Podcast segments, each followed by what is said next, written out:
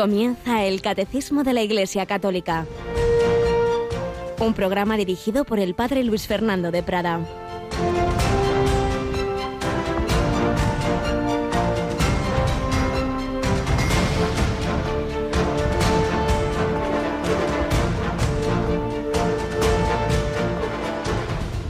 No llevéis nada para el camino, ni bastón, ni alforja, ni pan, ni dinero, tampoco llevéis túnica de repuesto. Quedaos en la casa donde entréis hasta que os vayáis de aquel sitio. Y si alguien os recibe, al salir de aquel pueblo, sacudíos el polvo de los pies para probar su culpa. Alabado sean Jesús, María y José. Muy buenos días, querida familia de Radio María. Comenzamos este nuevo día recibiendo, como siempre, la palabra de Jesús, la palabra en el Evangelio, la palabra que la Iglesia nos transmite, que enseguida veremos en el Catecismo, la palabra vivida por los santos, por tantas personas que han creído en nuestro Señor Jesucristo. Dios hecho hombre, que prolonga su palabra, su acción, su presencia, su redención a través de la Iglesia.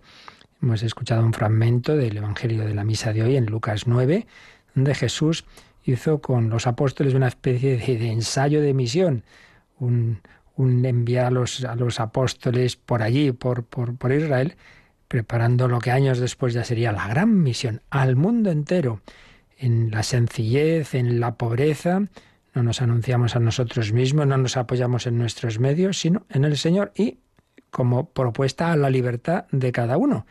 Habrá quien acepte, habrá quien rechace. Por eso dice Jesús que se propone a todos el Evangelio, pero pues habrá sitios donde no sea acogido y como un signo de que de que eso es responsabilidad de esa persona o de ese pueblo, pues sacudióse el polvo de los pies, como diciendo, bueno, yo he hecho lo que he podido, esto ya es cosa vuestra.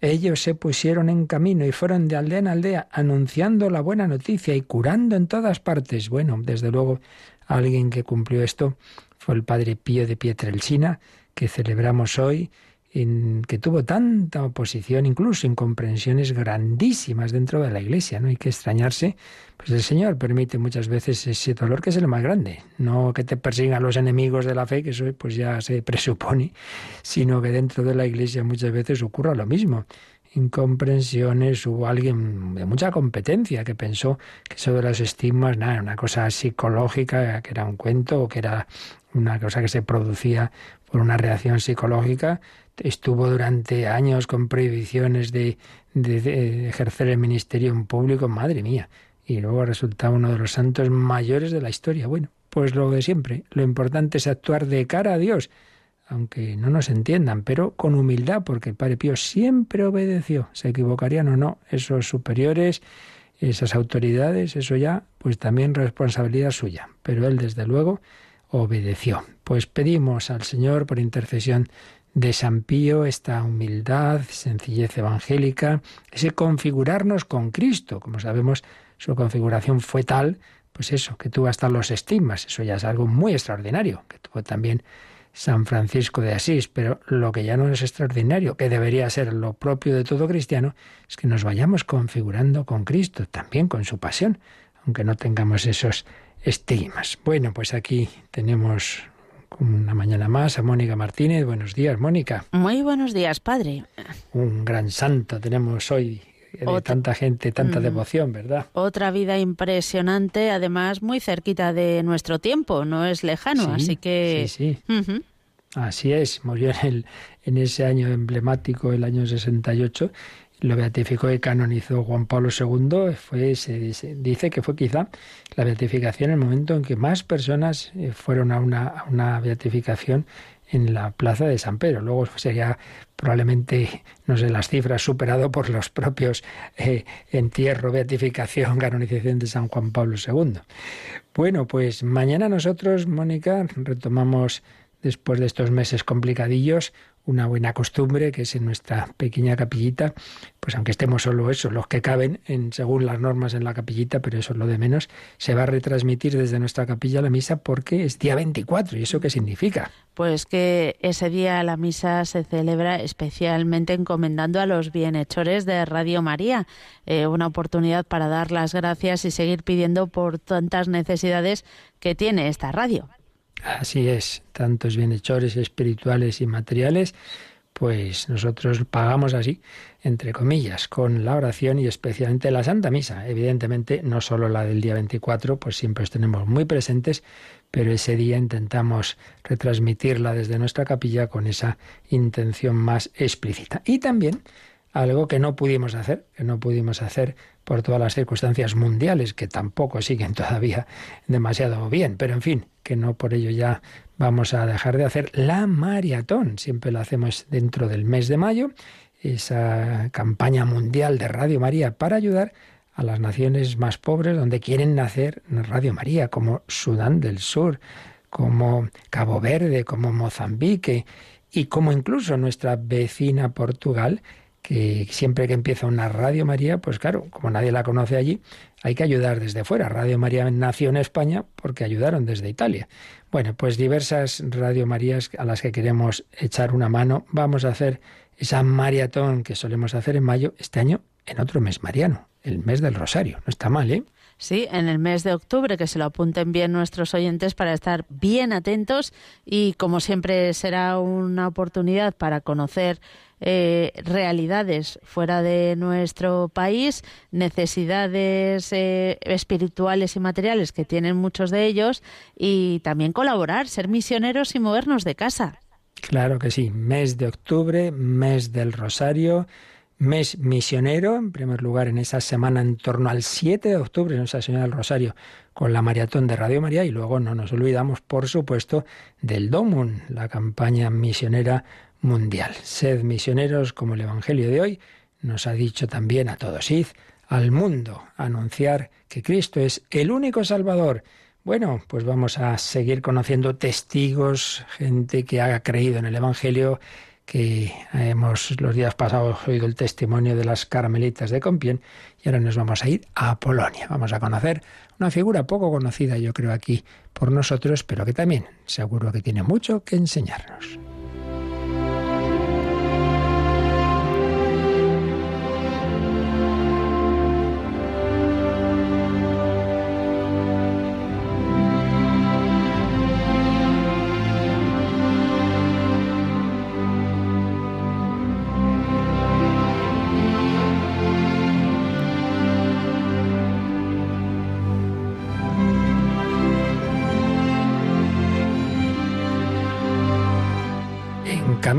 15 testigos por el padre Tomás Álvarez. vamos a comenzar a hablar de Kalinowski, un nombre polaco. Kalinowski, un convertido en Siberia.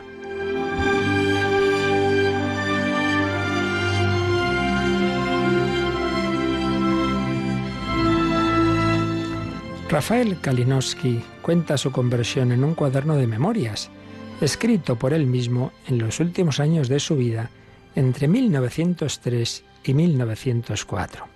Había nacido de una familia polaca en Vilna. Vilna, sabemos hoy día, es la capital de Lituania, pero en aquella época estaba dentro de Polonia, aunque por otro lado, como veremos, Polonia oficialmente había desaparecido. Una familia polaca en Vilna el 1 de septiembre de 1835. Murió en Badovici, esto nos suena, Badovici, murió en 1907 en esa pequeña ciudad en la que nacería unos añitos después Carol Wojtyła, futuro Papa Juan Pablo II, que lo canonizará en 1991. Un santo que canoniza a un compatriota suyo.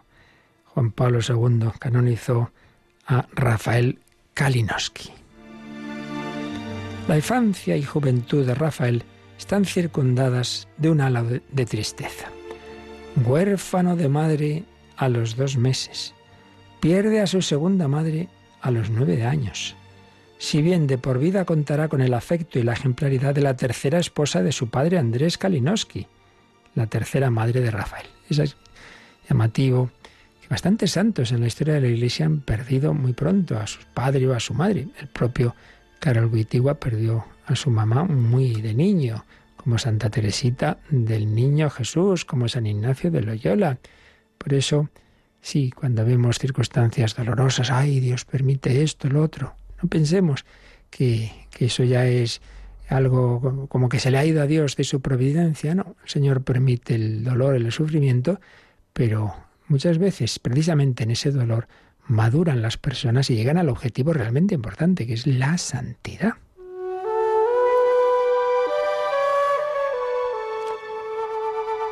Una tristeza en la infancia, pero la tristeza que le impregna el alma hasta más allá de la conversión proviene de la trágica situación de su patria, Polonia. Desde hace medio siglo, 1772-1792, la nación había sido borrada del mapa, desmembrada en tres jirones, anexionada a tres grandes potencias europeas, Austria, Prusia y Rusia. Rafael asiste a toda una serie de intentonas insurreccionales que solo sirven para bañar en sangre la zona de Polonia o de Lituania en que él vive y en la que cae como una maza la represión de los ejércitos rusos, los ejércitos zaristas. Educado cristianamente en la familia, prosigue sus estudios en el Colegio de Nobles de Vilna. A los 15 años pasa al Instituto de Agronomía de Jorijorki y de ahí a la Escuela de Ingeniería Militar de San Petersburgo, donde culmina sus estudios superiores a los 22 años. Cuenta con el título de Teniente Ingeniero. Es nombrado profesor de matemáticas en la misma academia, pero lejos de la familia es víctima de una profunda crisis de fe. No llega a perder del todo su sentido religioso, pero no practica, y poco a poco se le acrecienta el trasfondo de tristeza que jamás logra decantar de su alma, pierde la paz interior. Él escribe, abandoné las prácticas religiosas y llegaría a ser santo, para que nunca perdamos la esperanza de quien abandona a la iglesia, al Señor. A veces se despertaba momentáneamente en mi alma un impulso hacia ellas, pero yo no obedecía a esa voz interior. Me inclinaba hacia las vanidades de este mundo y buscaba en ellas una medicina para mí, pero no encuentro en este mundo la paz interior. Así escribía. Pues sí, mi habitual. Uno deja a Dios, siente un vacío, entonces intenta calmarse con las vanidades de este mundo, con los placeres que en un momento lo pasas bien, pero luego deja en el vacío y la falta de paz. No encuentro en este mundo la paz interior. Bueno, vamos a dejarlo ahí con el inicio de esta vida y hoy la enseñanza puede ser esa, que muchas veces el Señor pues espera, espera que esa persona que se ha alejado de Él, pero que siente el vacío, y precisamente ese vacío va a ser la ocasión de que antes o después se encuentre con Él. Le pasó lo mismito a Carlos de Foucault, vidas parecidas, una familia noble, educación cristiana, pero pronto pierde la fe, busca la felicidad en las cosas de este mundo y será bastante más adelante cuando en un momento de, de angustia interior se encuentre con el Señor. Confiemos en Él, si el hombre busca o no a Dios, en cualquier caso tenemos la confianza de que Dios siempre busca al hombre, porque busca nuestro bien, porque el buen pastor no abandona a la oveja perdida.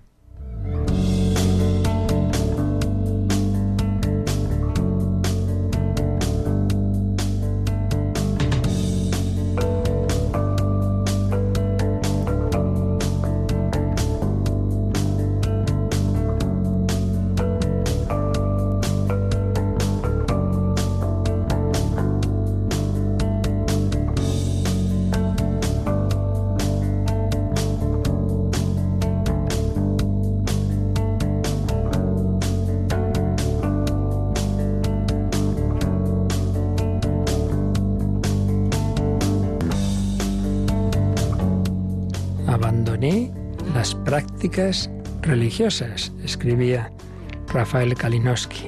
Pero es que esas prácticas religiosas no son simplemente oraciones del hombre que se eleva o intenta elevarse hacia lo alto, sino que, hablando de la Iglesia, pues estamos hablando de la presencia y la actuación de Cristo a través del tiempo y del espacio. Estamos hablando de la liturgia, fundamentalmente. Luego también están, por supuesto, las oraciones personales, pero cuando decimos no, no, yo no soy practicante, nos referimos pues a ni más ni menos que a esa acción de Jesucristo que ha instituido la Iglesia, que ha instituido dentro de ella la liturgia, los sacramentos, y que es donde fundamentalmente, no únicamente, pero el espacio fundamental para el encuentro con Él. Bueno, pues estamos dando pasos de ir avanzando en este inicio de la segunda parte del catecismo, la celebración del misterio cristiano que nos habla de esto, de la liturgia. Estamos en los números introductorios, razón de ser de la liturgia. Lo hemos relacionado con todas las demás dimensiones de la vida cristiana, con la fe, con la moral, con la oración, lex credendi, lex orandi, lex orandi, lex vivendi, vida, oración, fe.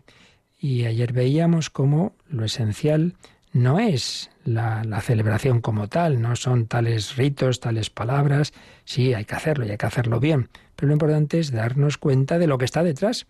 Decíamos que aquí no hay gato encerrado, sino paloma encerrada. Aquí está el Espíritu Santo, aquí está Jesucristo, el misterio de Cristo.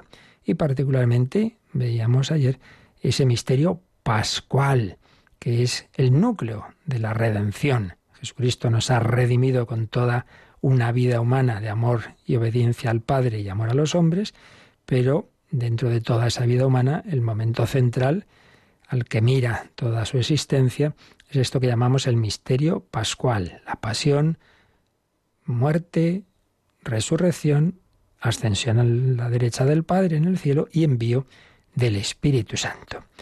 Pero es como el núcleo de ese misterio, el misterio de Dios que nos quiere meter en su familia, que nos invita a estar ahí como hijos en el Hijo. Todo ello gracias al centro de nuestra fe, que es Jesucristo, el misterio de Cristo. ¿Qué tiene que hacer la Iglesia?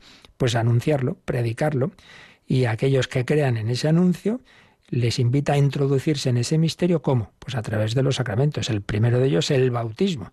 Entrar ahí, en esa vida de la Iglesia, que es el cuerpo místico de Cristo. Anunciarlo, celebrarlo, para vivirlo y para contárselo a los demás. Bueno, pues esto es lo que nos va a decir el siguiente número, donde nos quedábamos para leer el número 1068, Mónica. Es el misterio de Cristo lo que la Iglesia anuncia y celebra en su liturgia, a fin de que los fieles vivan de él y den testimonio del mismo en el mundo.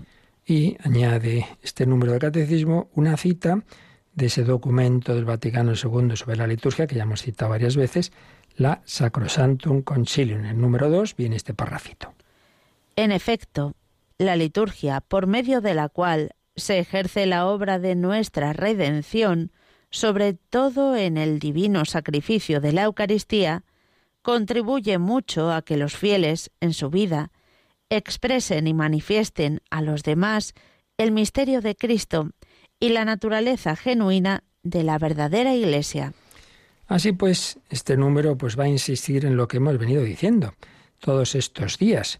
Todas esas dimensiones de la vida de la Iglesia están unidas y tienen una fuente y culmen, una expresión del concilio Fonset culmen, en la liturgia, fuente y culmen de la vida cristiana, pero que no se circunscribe a eso, que estoy aquí en la iglesia y celebramos y ya está, sino que tiene todas estas dimensiones. Vamos a, a repasarlo.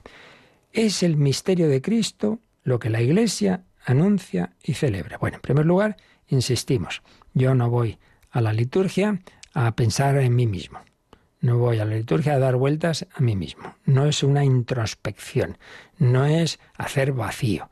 Todo ese tipo de técnicas orientales, pues puede en algún caso ayudar a que una persona antes de su oración propiamente cristiana, antes de la liturgia, se serene, se calme, desconecte. Bueno, pues habrá cosas que puedan ayudar. Pero desde luego el núcleo de la oración cristiana nunca es el vacío, nunca es simplemente el silencio. No, no, no. Hago silencio para escuchar a otro. Hago silencio para encontrarme con otro. Es como si dijéramos, oye, quedamos, vamos a hablar. Muy bien. Entonces nos encontramos y, nos miramos y se acabó. Ya no hay una palabra. Hombre, me ha venido a hablar, ¿no? No, no, déjame. Yo me concentro. Quiero concentrarme. No, hombre, no. Venimos a, a escuchar al Señor. ¿A qué, con quién vamos a encontrarnos? Con Cristo que en el Espíritu Santo nos lleva al Padre, con la Virgen, con los santos, entramos en la comunión de la Iglesia, que, no está solo en la tierra, no lo olvidemos, sino que es la, Iglesia celestial, como vimos en, la primera parte del catecismo, que nos unimos a esa liturgia que celebran los ángeles y los santos con María en gloria y alabanza de la Santísima Trinidad, siempre a través del sumo y eterno sacerdote, que es Jesucristo. Por tanto, primer aspecto, siempre tengámoslo muy claro. Yo no voy a la iglesia simplemente a, reflexionar, como podría hacerlo en no sé qué eh, sitio en el que pensamos muchas cosas. Misterio de Cristo. Luego, es el misterio de Cristo lo que la Iglesia anuncia y celebra. Aquí tenemos dos verbos. Uno, el anuncio. Claro, lo primero es la evangelización. Primero hay que anunciar. Oye, que Dios se ha hecho hombre, que Cristo ha venido por ti, que Cristo es camino, verdad y vida, que Dios te ama. El anuncio de la buena noticia. Pero supuesto que uno ha creído en ese anuncio, ese Jesucristo, esa encarnación del amor de Dios, en ese mismo Evangelio, pues nos ha dicho que Él sigue con nosotros. Yo estaré con vosotros todos los días hasta el fin del mundo. Haced esto en memoria mía. El, que a vosotros escucha, a mí me escucha. Entonces, ese Jesucristo en el que hemos creído, pues me encuentro con Él en estos medios que Él mismo ha establecido y por tanto lo celebramos. Pero la celebración no es algo fundamentalmente nuestro, que montamos nosotros, nuestro chiringuito, eh, desde un recuerdo de lo que Jesús hizo. No, no, no, no. Ante todo es algo del Señor que no hemos inventado nosotros. Nosotros no hemos inventado los sacramentos. Nosotros no, se han reunido los apóstoles. Oye, a ver cómo hacemos para hacerse cristiano. A ver, ¿cómo se entra aquí? Oye, pues yo propongo que sea con agua, como hacía Juan Bautista. No, no. Esto viene del Señor. Y luego, bueno, pues nos juntamos y recordamos aquella cena que tuvimos con Jesús. Era muy buena idea. Vamos a hacer una especie de cena que no. Esto que viene del Señor. Haced esto en memoria mía. Es del Señor. Por tanto, misterio de Cristo lo que la Iglesia anuncia y celebra en su liturgia. Sigue, a fin de que, a fin de que los fieles vivan de él. Todos los fieles, y los fieles somos todos, sacerdotes, obispos, y no seríamos infieles, ¿verdad? Si el, el sacerdote no fuera un fiel.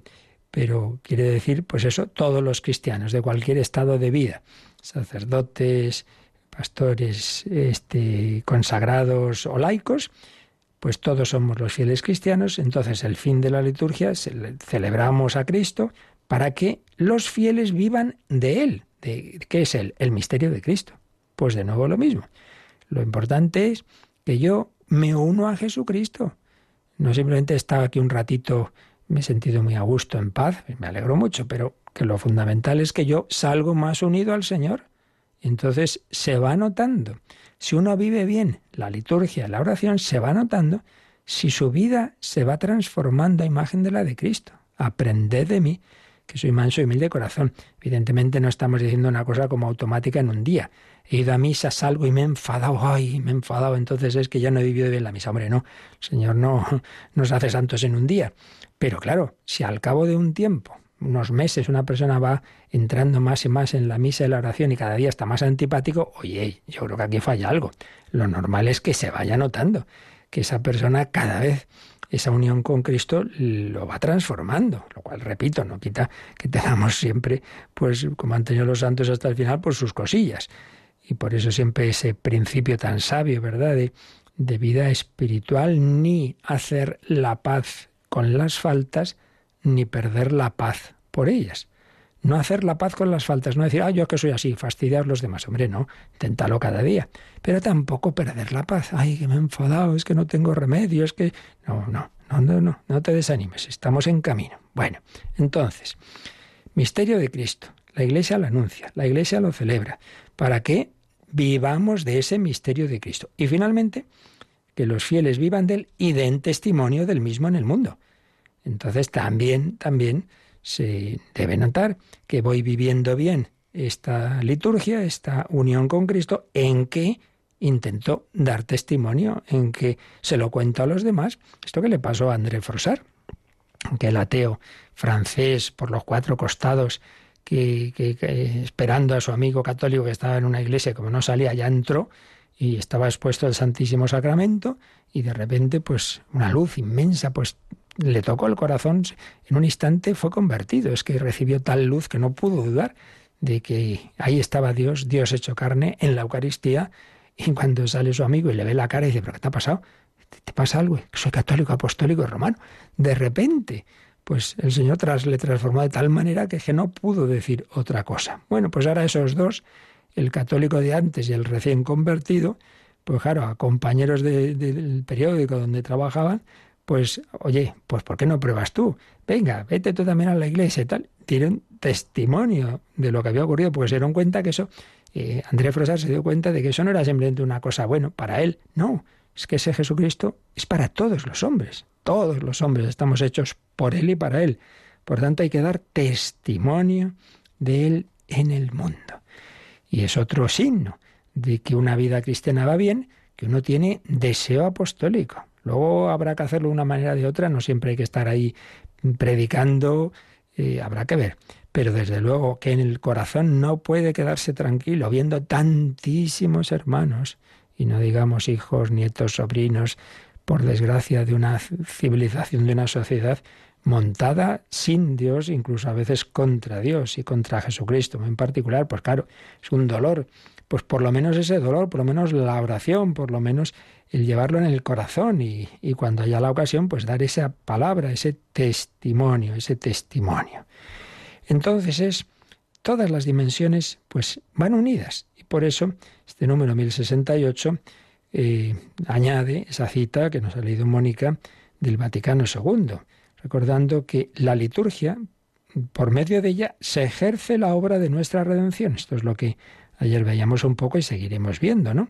Que lo que nuestro Señor Jesucristo hizo salvándonos con toda su vida y especialmente en el misterio pascual, eso está como condensado en la liturgia, particularmente en la Santa Misa. Por eso dice, la liturgia, por medio de la cual se ejerce la obra de nuestra redención, sobre todo en el divino sacrificio de la Eucaristía, ahí estamos recibiendo los frutos de la redención. Ahí está Jesucristo ofreciéndose por nosotros. Pues bien, esa liturgia contribuye mucho a que los fieles en su vida expresen y manifiesten a los demás el misterio de Cristo y la naturaleza genuina de la verdadera Iglesia.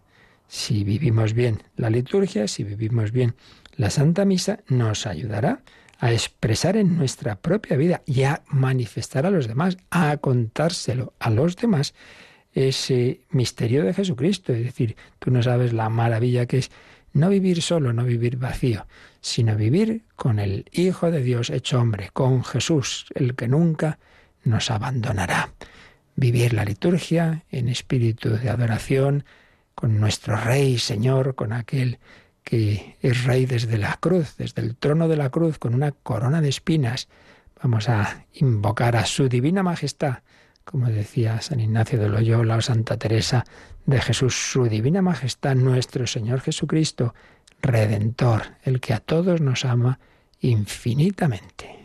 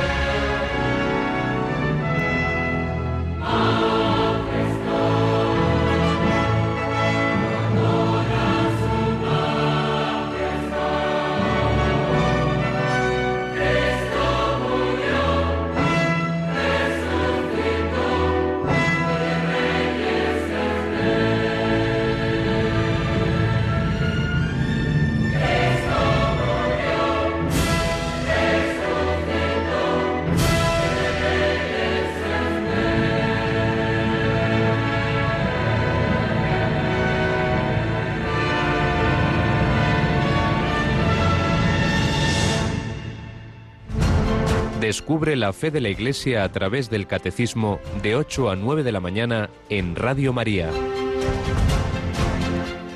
Liturgia, vida, oración, fe, todo está unido, testimonio. Bueno, pues vamos hoy a, os, decía en los días pasados, que vamos a intentar profundizar en el espíritu, en la teología que hay detrás de todas estas realidades de la liturgia, con ayuda de, grandes teólogos como Jean Corbon, ayer leíamos textos suyos, pero un gran teólogo que también ha profundizado mucho en la esencia de la liturgia es ni más ni menos que Joseph Ratzinger. Y ya os citaba un librito, digo librito porque es pequeño, pero de, como siempre, en lo suyo de inmensa categoría teológica, El espíritu de la liturgia, una introducción.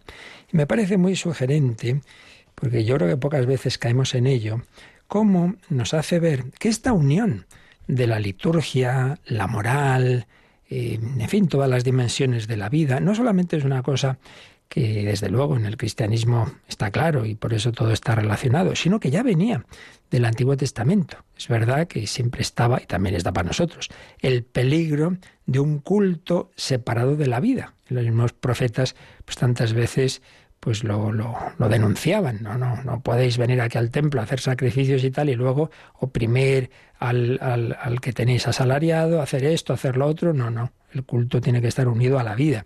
El peligro está siempre. Pero indudablemente en el plan de Dios todo iba unido. Pero lo que ya digo me parece muy digno de, de, pensarlo, porque yo al menos pocas veces había caído en ello, es que nos hace ver que justamente en los acontecimientos que van dando lugar a la conciencia del pueblo de Israel y lo que siempre van a recordar como, como el gran hecho, la gran gesta de Dios con ellos, que fue el éxodo. Cuando Israel sale de Egipto, como allí está, tiene un lugar muy importante este tema del culto y la liturgia unido a todo lo demás. Y nos lo resumo un poquito lo que explica Joseph Ratzinger en este libro sobre liturgia y vida, que es de lo que estamos hablando ahora, esa relación de, de la liturgia con todas las demás dimensiones de lo que es una, una en este caso, la, la vida del, del fiel israelita, pero como algo que nos sirve también a nosotros. Normalmente, ¿qué, pensamos de por qué fue el éxodo? Decimos, pues fue el camino de, de Israel hacia la tierra prometida, cierto. Pero hay una cosa que no nos solemos fijar tanto, y es que cuando Dios envía a Moisés al faraón, ¿Qué le dice Moisés al faraón de por qué se tienen que ir? No, es que tenemos que ir porque Dios nos pide que le demos culto, que le hagamos un sacrificio. Deja partir a mi pueblo para que me dé culto en el desierto.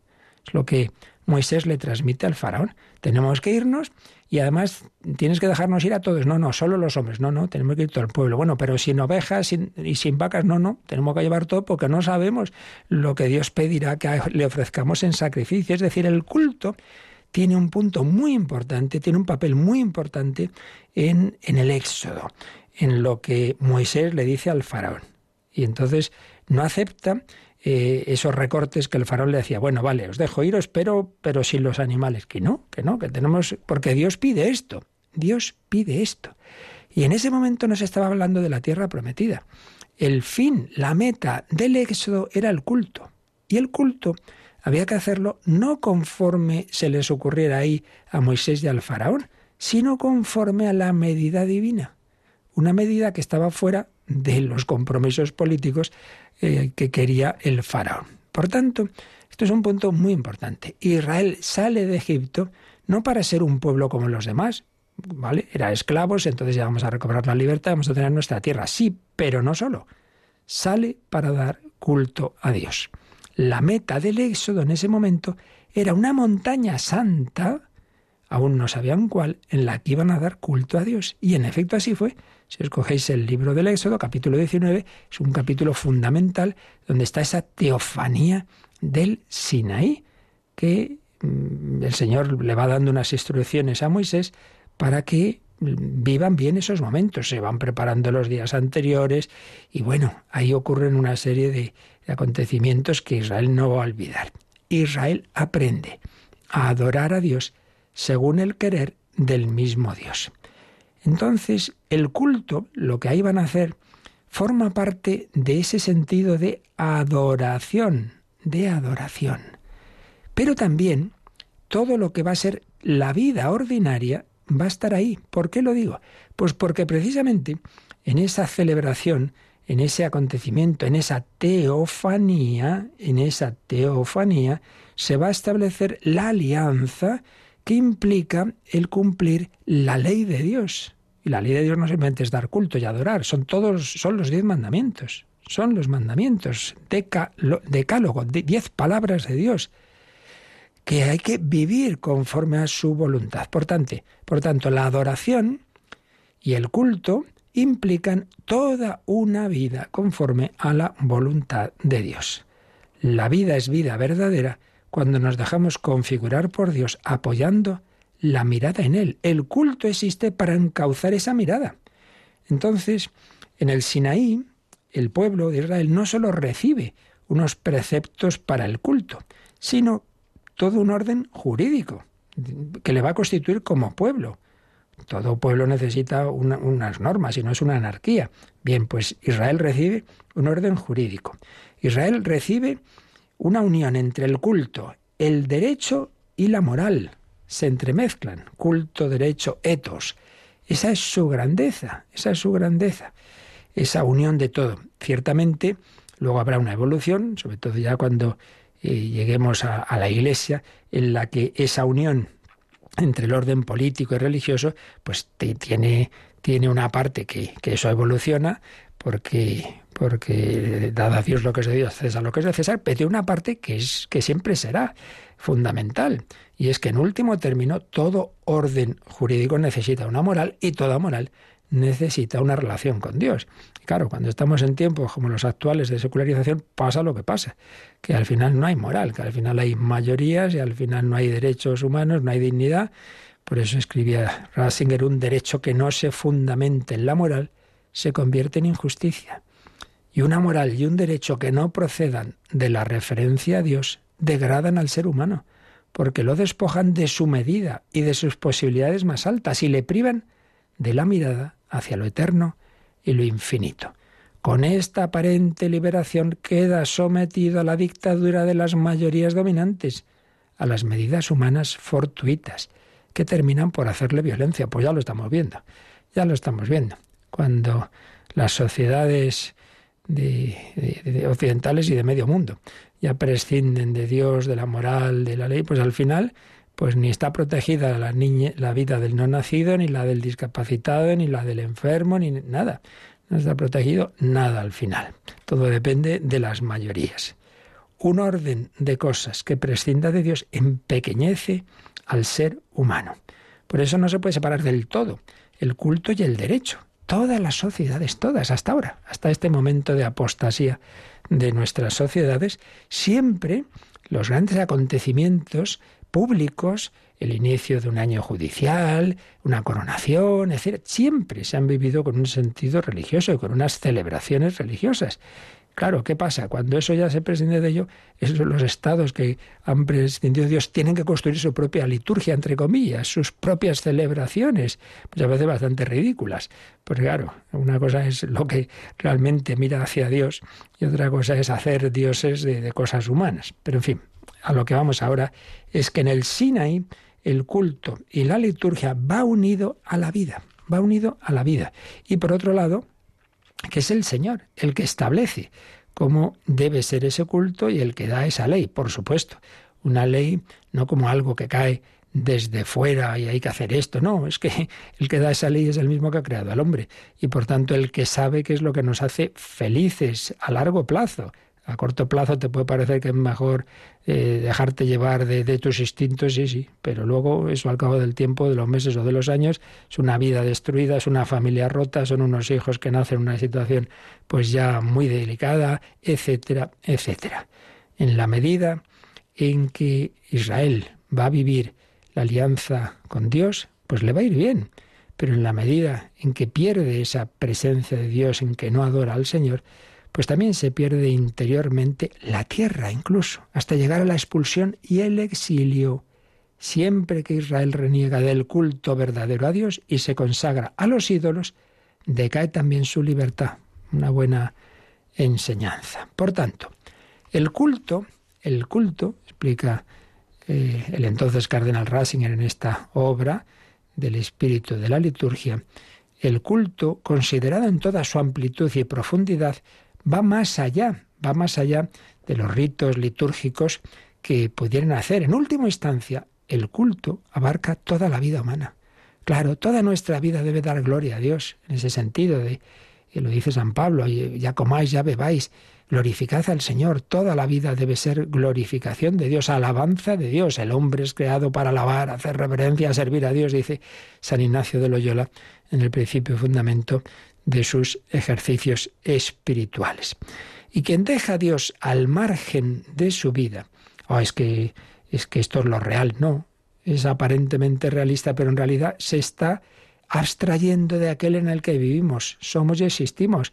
Entonces tu vida es falsa, porque esto es una idea que repite mucho José Racing, me parece muy profunda. La, la, vida del hombre está hecha de relaciones. Relación con uno mismo, con la familia, con los padres, con, los hijos y los tienes, con otros familiares, con los vecinos, con la sociedad en la que vives, etcétera, etcétera. Pero la relación fundamental es la relación con Dios. Y si esa relación no va bien, las demás quedan también tocadas, quedan desordenadas. Muy cierto, muy cierto. Así pues, adoración, alabanza, culto, con un sentido amplio de toda la vida, aunque luego implica pues unas celebraciones litúrgicas concretas que Dios estableció allí en el Sinaí, pero implica una alianza y implica una unidad de vida. No podemos estar aquí diciendo, sí, sí, cumplimos la alianza, recibimos los diez mandamientos y luego pues vivimos como los demás. No, sino todo en comunión. Así pues, adoración, una eh, forma de relación con Dios que configura la existencia humana en este mundo, en este mundo. Una vida en la que el cielo dejara de abrirse se convertiría en una vida pesada y vacía, decía Joseph Rasinger. Por ello mismo no existen las sociedades sin algún tipo de culto. Y lo que os decía antes, precisamente los sistemas decididamente ateos y materialistas han creado nuevas formas de culto que pueden ser un mero espejismo y que intentan en vano ocultar su inconsistencia tras una ampulosidad rimbombante. El ser humano de ningún modo puede por sí mismo hacer el culto. Si Dios no se da a conocer, no acertará. Volvemos a esta idea, ¿verdad? Que no era Moisés el que, hablando con el faraón, tenía que decidir cómo iba a ser el culto que Dios les pedía en el desierto. No, es Dios mismo el que lo establece. Y eso tiene una implicación, pues que ya hemos comentado estos días para nosotros que esto no es algo que brote de nuestra fantasía y creatividad, como si fuera el hombre el que establece la religión. Eso es lo que pasó con el becerro de oro. Esto es muy interesante. Démonos cuenta de una cosa. Cuando eh, Moisés está en lo alto del monte y entonces van pasando los días y dice, ¿qué ha pasado con Moisés? ¿Dónde está Dios? Ese Dios que nos habló. No es que Israel deje de creer en Yahvé, no. Lo que pasa es que quiere un Dios como más a su medida. Quiere un Dios cercano, quiere un Dios que pueda ver, que te pueda tocar. Entonces, el ídolo, el becerro de oro, repito, no era dejar a Dios, sino que era pretender un Dios como más a la medida nuestra. Entonces, que nosotros lo manejamos, que hacemos con él lo que queremos. Bueno, pues a pesar de que no es que hubieran dejado a Dios, sin embargo, es interpretado ese acontecimiento como una apostasía y una idolatría. ¿Por qué?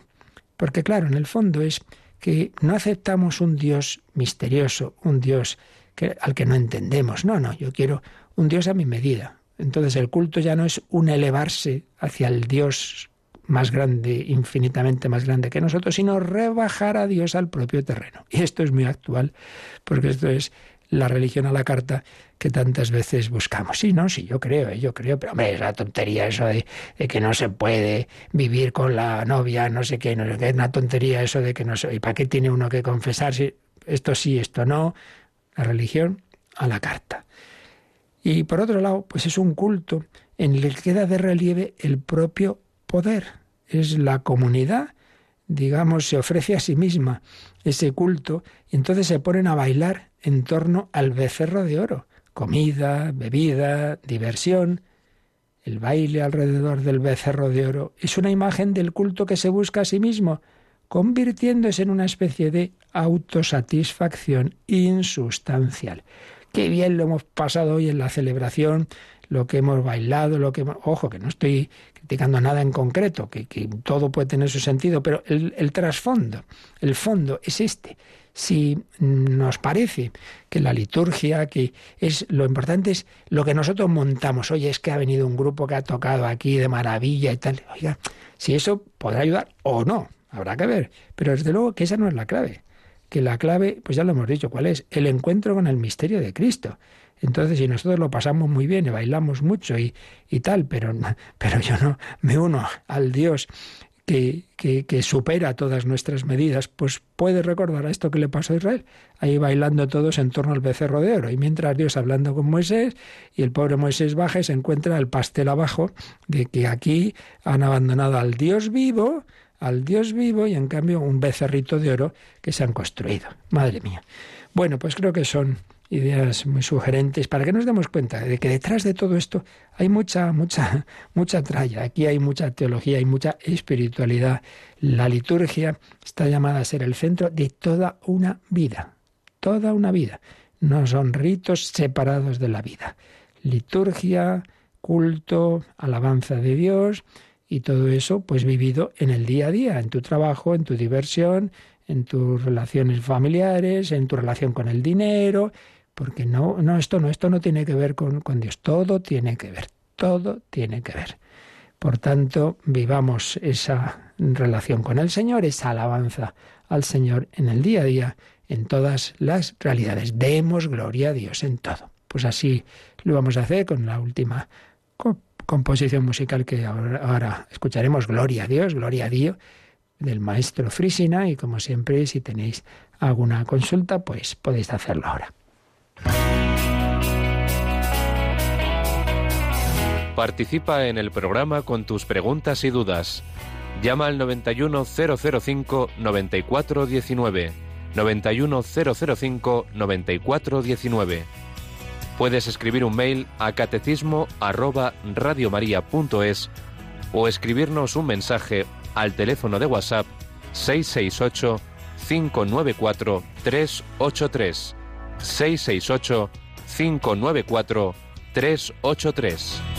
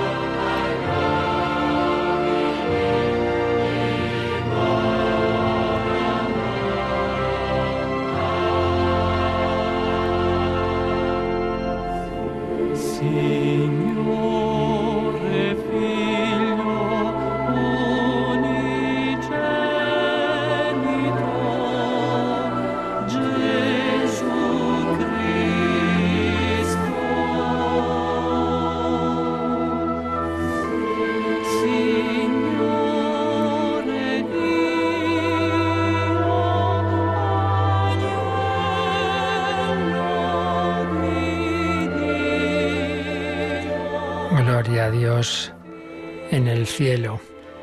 Dice, escribe Miguel Ángel, ¿es correcto decir que la liturgia es el culto, la celebración y la oración de la iglesia? Sí, es correcto. No es del todo completo porque ya hemos ido viendo y seguiremos viendo enseguida que incluye más aspectos, pero es así. Entonces dice, si esto es así, no deben introducirse innovaciones personales en ella, a veces demasiado frecuentes. Pues justo eso es lo que, lo que estamos diciendo. Había escrito el correo antes de que tocáramos este punto en la segunda parte de la intervención. Así que sí, sí, justamente lo que, lo que hemos dicho. Luego tenía hace días un correo largo, pero es tan largo que es que no me ha dado tiempo ni a leerlo completo, pero bueno, para antes de que pase más tiempo, lo esencial que pregunta es cuando decimos Dios perdona siempre. Dice, bueno, pero será el que pide perdón, ¿no? Pues sí, claro. Por eso, por eso, por desgracia, ya vimos en, en el bloque anterior que cabe, lamentablemente, y una verdad de fe también el infierno. Pero si Dios perdona siempre, sí, claro, al que le pide perdón, pero el que no quiere entrar en amistad con Él, el que no se arrepiente. Y lo mismo en la relación con los demás. Sí, me, arrepiento que le calumnie a este, pero no voy a reparar. me arrepiento que he robado, pero no voy a devolver. Hombre, no, pero entonces no te has arrepentido. Entonces eso es, es ciertamente de nuestra parte, como de parte de Dios, siempre está el ofrecimiento del perdón, pero claro, uno tiene que demostrar que realmente está arrepentido de lo que hace. De lo que hace. Mónica, ¿tenemos algún mensaje en el WhatsApp? ¿Nos puedes leer si ha llegado alguna cosita? Nos escriben, nos dicen, buenos días, Radio María, es un gozo escucharlos. Ayer en la liturgia, cuando Jesús les dice, mi madre y mis hermanos son todos ustedes, podría ayudarme porque tengo una conocida de otra religión donde no acepta a nuestra madre y quisiera un buen fundamento para la réplica con ella. Gracias y paz. Bien, este es un tema ya muy viejo, varias veces lo hemos comentado. Si te coges cualquier Biblia así un poco completita, que tiene notas y tal, enseguida verás, verás unas, unas referencias donde lo explica esto. El, lenguaje semítico era un lenguaje más bien pobre, el lenguaje en que se escribe la, la escritura. Eh, y entonces le faltaban palabras. Entonces, lo que son en general los parientes cercanos se llaman hermanos. Esto tenemos bastantes casos. Por ejemplo, Abraham y Lot, hermanos. No, no eran hermanos. Sabíamos que no eran hermanos. Eran tío y sobrino, pero eh, em, se, se usa esa expresión como, ya digo, parientes cercanos. Y de hecho, de alguno de los que aparece como hermano de Jesús, vemos en otro lugar, al pie de la cruz, si no recuerdo mal, que está una de las Marías, que era madre de uno de ellos. En fin, que esto es una cosa que es clarísima en el Evangelio. Entonces, no son hermanos, porque María hubiera tenido otro hijo, sino que son familiares cercanos de Nazaret. Y tu madre y tus hermanos están ahí. En fin, eso ya digo es bastante fácil. Ahora mismo no tengo aquí a mano todas las referencias donde eso se puede ver, pero ya digo, en cualquier Biblia así completita de estas que tiene notas y tal, como la de Jerusalén, etcétera, o la de la Conferencia Episcopal, seguro que también tendrás esas, esas citas donde se ve como esa expresión eh, griega que traduce la palabra eh, aramea que se usaría entonces, pues implica ese sentido amplio de la palabra hermanos como parientes cercanos. Bueno, pues lo dejamos aquí. Pedimos al Señor que nos ayude por lo que hemos dicho hoy, que toda nuestra vida, ojalá pues con ese momento litúrgico central de la Santa Misa presencialmente, o si no, pues quien no pueda, pues oída por la radio o seguida en la televisión, etcétera, que no es lo mismo, ya lo sabemos. Esto es lo fundamental, es la asistencia personal, pero bueno, si hay quien no puede, pues algo, algo nos ayuda, evidentemente también el seguirla por los medios de comunicación, por eso la retransmitimos en Radio María también. Y todas las demás acciones litúrgicas, fijaos, ¿no? Pues la liturgia de las horas y luego las demás oraciones, todo eso tiene que ser el centro de una vida que en todos los aspectos pues refleje el misterio de Cristo. No puede estar desconectada la oración y la liturgia de nuestra vida ordinaria. de nuestra convivencia, de nuestra sonrisa. No puede estar. Porque entonces dirán, anda, mucho, mucho ir a misa y luego más antipático que pues se lo pedimos al Señor que nos ayude así a vivir con ese corazón filial y fraternal. La bendición de Dios Todopoderoso, Padre, Hijo y Espíritu Santo, descienda sobre vosotros. Alabado sea Jesucristo.